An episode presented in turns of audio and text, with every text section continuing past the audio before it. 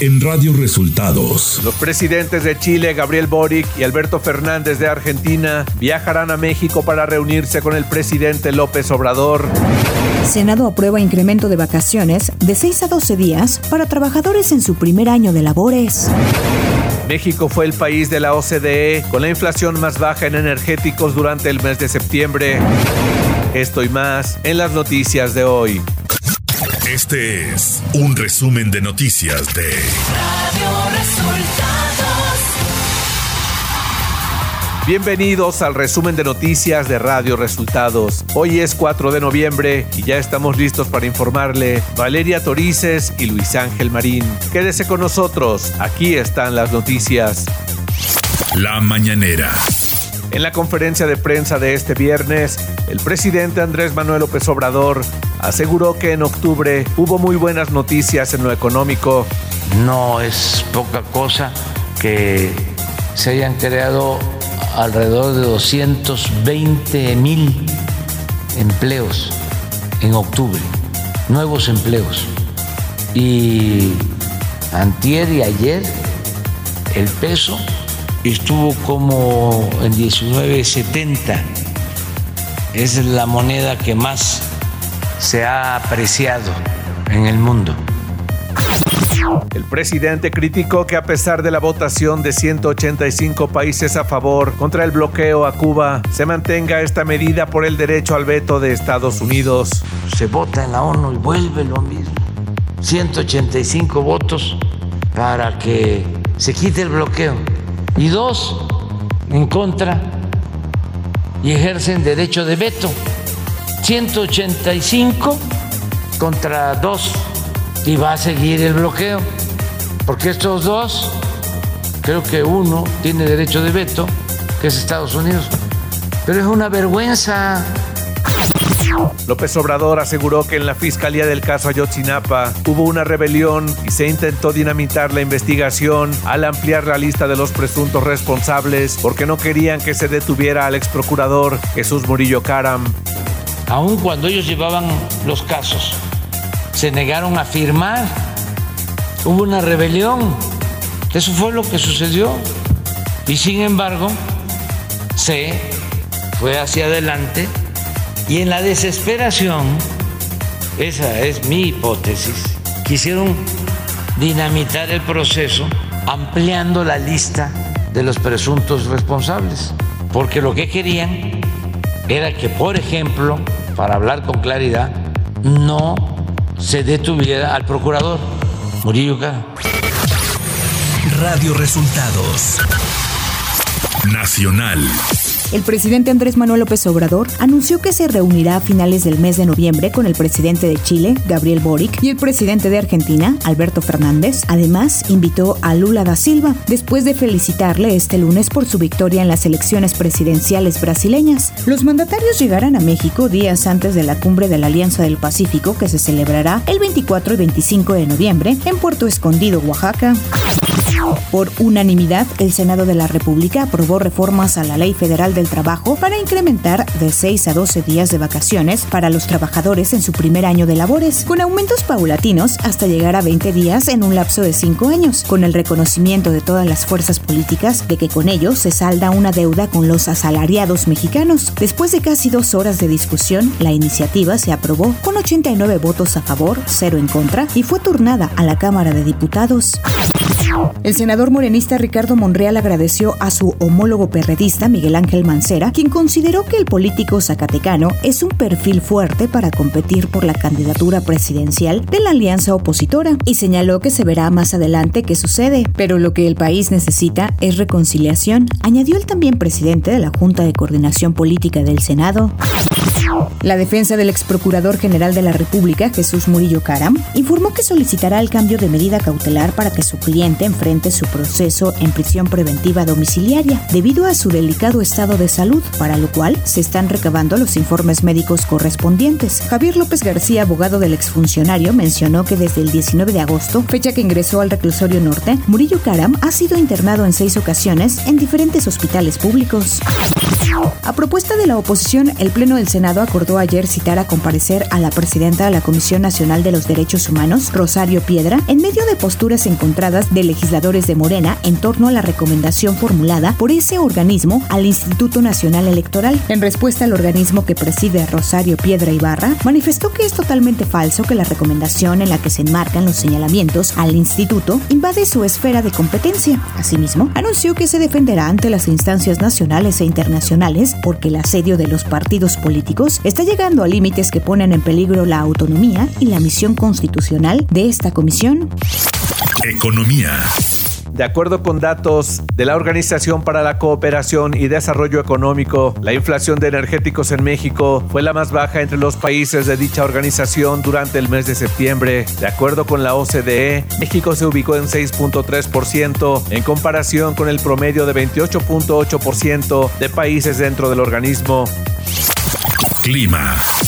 Este día la depresión tropical Lisa se desplazará frente a la costa sur de Veracruz. Sus bandas nubosas propiciarán lluvias fuertes a muy fuertes y descargas eléctricas en Veracruz, Oaxaca, Chiapas, Tabasco y Campeche. Al mismo tiempo, el Frente Frío número 7 se extenderá sobre el norte del país e interaccionará con la vaguada polar, la corriente en chorro polar y con la entrada de humedad del Golfo de México, generando lluvias con intervalos de chubascos en zonas del norte y noreste de México, condiciones para la caída de aguanieve o nieve en las primeras horas de este día en la Sierra Norte de Chihuahua y ambiente frío a muy frío con heladas al amanecer en zonas altas de los estados de la Mesa del Norte.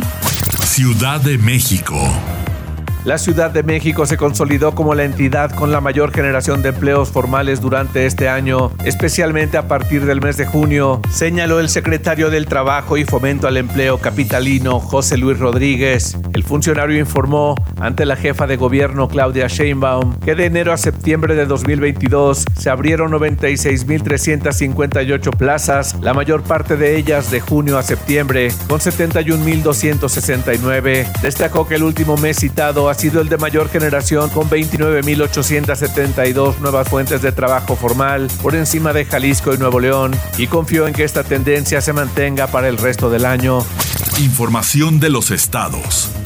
Por medio de publicaciones en sus respectivas cuentas de Twitter, el subsecretario de Seguridad Pública Federal, Ricardo Mejía Verdeja, así como el senador Armando Guadiana, se registraron como virtuales aspirantes a la gubernatura de Coahuila, la cual se renovará el 4 de junio de 2023, pero primero aspirarán al cargo de coordinador de los comités de defensa de la transformación en Coahuila.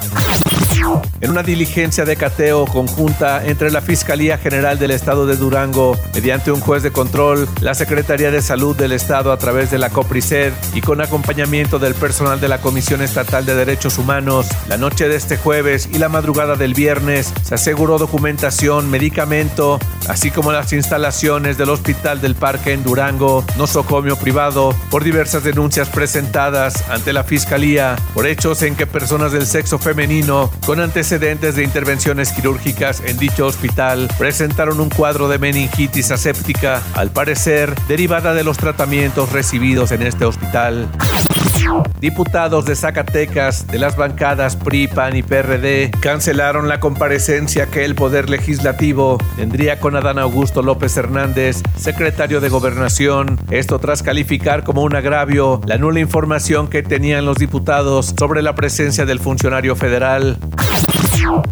El Comité Ejecutivo Nacional del PRI, a través de la Comisión de Procesos Internos, rechazó la solicitud de registro de la planilla encabezada por el exgobernador de Hidalgo, Omar Fayad, para contender en el proceso de elección de integrantes del Consejo Político Nacional. De acuerdo con la información dada a conocer este jueves, la solicitud de la planilla de Fayad no cumplía con los requisitos para participar en el proceso interno para la elección del octavo Consejo del periodo 2022-2025. Alejandro Murat, gobernador de Oaxaca, dio a conocer que se ve como protagonista para encabezar una alternativa que gane la presidencia de la República en 2024. Aseveró que cuando entregue el gobierno a su sucesor, Salomón Jara de Morena, expondrá entre la ciudadanía su proyecto y agregó que en el primer minuto, pasando la transición, hará un recorrido por todo el país. Radio Resultados Internacional.